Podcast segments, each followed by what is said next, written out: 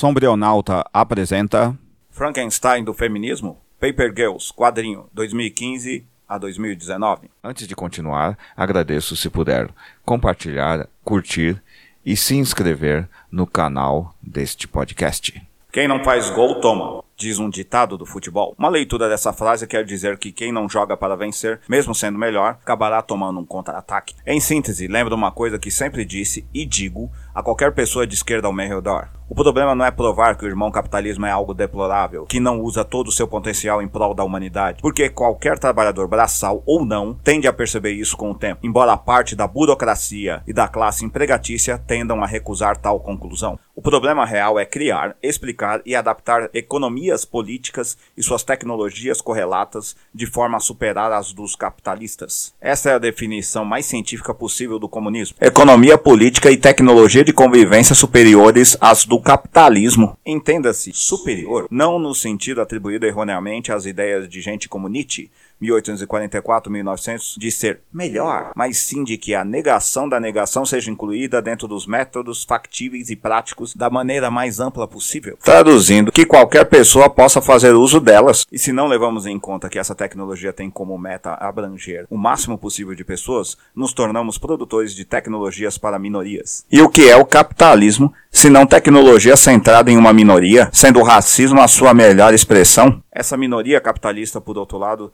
tem se tornado cada vez mais diversa com o decorrer do tempo, aceitando em seu seio membros dos grupos que usualmente ela combatia, e combate ainda, tanto por motivos cosméticos como práticos, ou seja, às vezes para parecer que a democracia não é em verdade uma plutocracia, ou para que as tecnologias criadas por alguns dos denominados grupos minoritários sejam usadas contra outros grupos submetidos aos capitalistas. Ou parafraseando o ditado que começou essa introdução: quem não faz revolução toma contra a revolução. Brian K. Vaughan, 1976, é um de meus roteiristas liberais favoritos, que em última análise significa que ele é um de meus escritores estadunidenses imperialistas prediletos, porque sabemos, graças a Domênico Lossurdo, 1941-2018, que em verdade liberais e republicanos são farinha do mesmo saco, só que vendidas em embalagens diferentes. Vale a mesma coisa para esquerda e direita liberais. E para você que não quer ler o Lossurdo, basta assistir o filme Rede de Ódio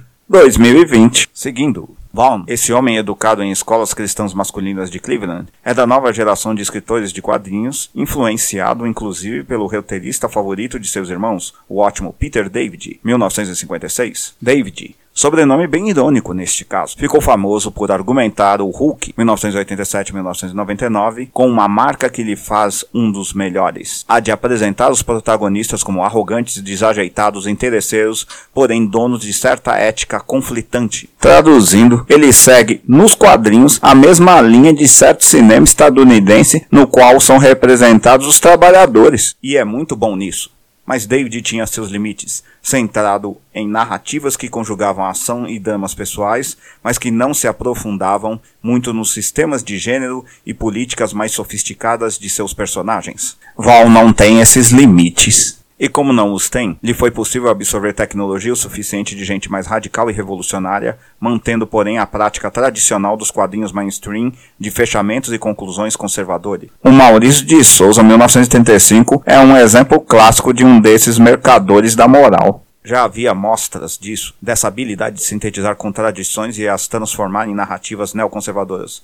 Vocês devem conhecer como liberais ou talvez como cristãs, em seus trabalhos anteriores, sendo o mais famoso Y, o Último Homem, 2002 a 2008, onde ele já mostrava que sabia absorver tecnologias da terceira e quarta onda feministas. Muitas feministas radicais acham que não existe ainda essa última onda. Nessa narrativa acima em particular, ele tomou uma premissa das chamadas separatistas, de que seria necessário a maior separação possível entre homens e mulheres, e a transformou na seguinte premissa: o que aconteceria se todos os genes Y morressem de repente?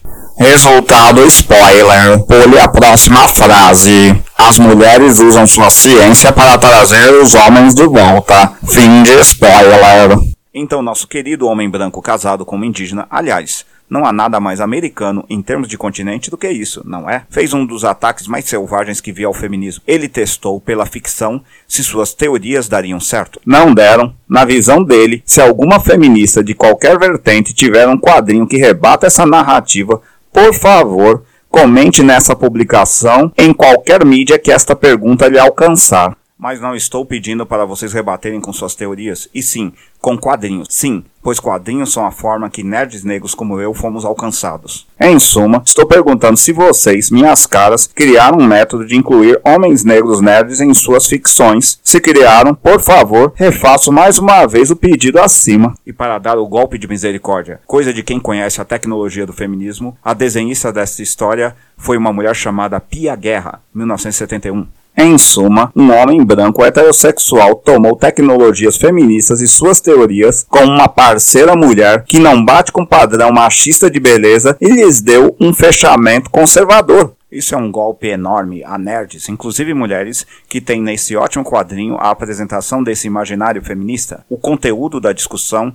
é devastado pela forma como ela foi acessada por essas pessoas. Essa é uma das mais velhas estratégias de destruição de teorias do irmão sistema, que ele usa desde o Renascimento italiano, século XIV a XVI. Em Paper Girls Fawn continua seu ataque, perdão, debate. É assim que a gente chama nessa plutocracia atual, não é? A terceira e quarta onda, hum, do feminismo. É difícil ler Paper Girls, mas ao mesmo tempo é fascinante.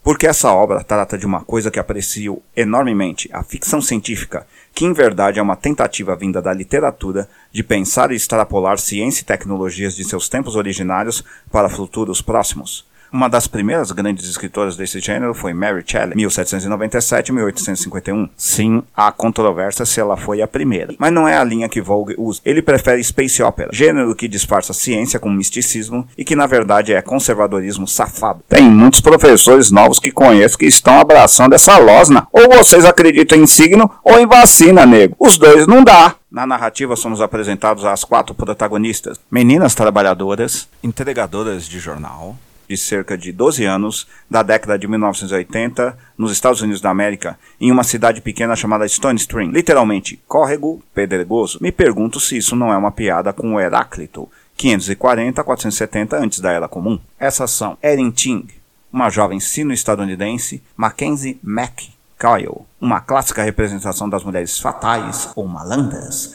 de cabelos vermelhos. Em parte, quem analisou isso foi Humberto Eco, 1993-2016, mas tem uma grande filmografia com esse tipo de personagem. Karina K.J. J. Brandman, uma jovem lésbica judia, e Tiffany Tiff Kilkin, uma menina negra cristã apaixonada por tecnologia, adotada por uma família de classe média. Elenco do sexo feminino biológico mais diverso que isso aí em cima é impossível, inclusive em termos de classe social. E por aí vai mais apropriação tecnológica feminista. O maldito do quadrinho passa no teste de Bechdel tranquilamente, nome de uma quadrinista. Convém não esquecer a origem dessa tecnologia. Assim como aquele outro quadrinho conservador sobre a tecnologia do Genotidel, exercida por snipers russas, Sara, 2018.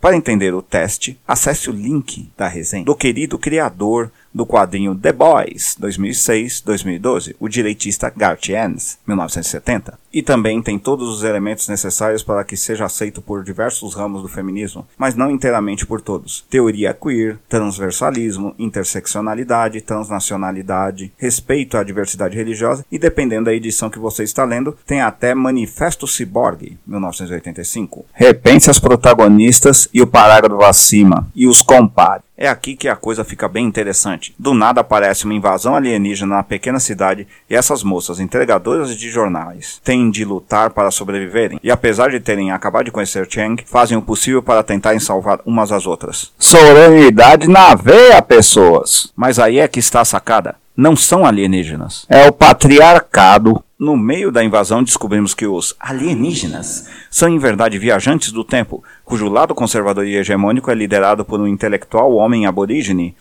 Portanto, negro pardo de povos originários do futuro, com camiseta do Public Enemy, 1990. Senti que foi comigo essa pontada e foi muito bem executada. Eles estão em guerra com os seus adolescentes e as meninas são pegas no fogo cruzado. Dali para diante, temos dezenas de edições, às vezes confusas, das aventuras e desventuras delas, de suas descobertas e de sua capacidade de se sacrificarem e pensar em umas nas outras enquanto se descobrem como jovens mulheres. Sem pornificação, sem exposição inútil de seus corpos. Lembra em certa medida aquela ótima série espanhola sobre mulheres trabalhadoras, Las Chicas del Cable, em 2017-2020, inclusive na sua pior parte, a rendição. Porque em dado momento Vaughn introduz uma ideia clássica e mística de space operas, o destino. Se tem uma coisa que detesto dos gregos antigos é isso, e não é novidade para ninguém. Porque destino é uma inevitabilidade que não pode ser superada pelas forças produtivas humanas, sua ciência e tecnologia. Logo, é uma categoria do transcendental, que para cair num feminino sagrado dos mais horríveis é um pulo. E esse pulo foi dado. As mulheres, apesar de sua tecnologia magnífica, não conseguem superar esse destino nesta ficção. E na realidade concreta não conseguiram também. Como os próprios textos de feministas ao longo deste texto aqui afirmam, uma das teorias sobre a terceira onda é que o feminismo passa a ser capitalizado. E concordo com as autoras desses textos, dizendo que este quadrinho é o grande marco desta capitalização. Resumindo, as feministas estão certas, mais do que elas supunham. O irmão capitalismo está lendo seus textos e criando quadrinistas eficientes para impor suas narrativas usando elementos de sua tecnologia. E como combater isso? Ora, minhas caras, criando quadrinistas que possam chegar até homens negros nerds como eu. Mas a pergunta verdadeira é: vocês feministas brancas estão prontas a aceitar que homens negros não são iguais a homens brancos? Estão prontas a achar uma tecnologia de aliança entre nós, vocês e as feministas negras e de outras etnias? Estão prontas a ver classes sociais entre as mulheres? Toda a quarta onda depende dessas respostas e das tecnologias advindas delas. Embora eu ache que a Misha Green, 1984, já as respondeu. Minhas caras, chegou a hora de fazer uma coisa para lá de desagradável. Se perguntar se vocês têm certeza que suas narrativas sobre os homens abrangem todos os homens ou vocês estão usando a narrativa clássica racista? Eu sei, parece o clássico. Nem todos os homens são iguais.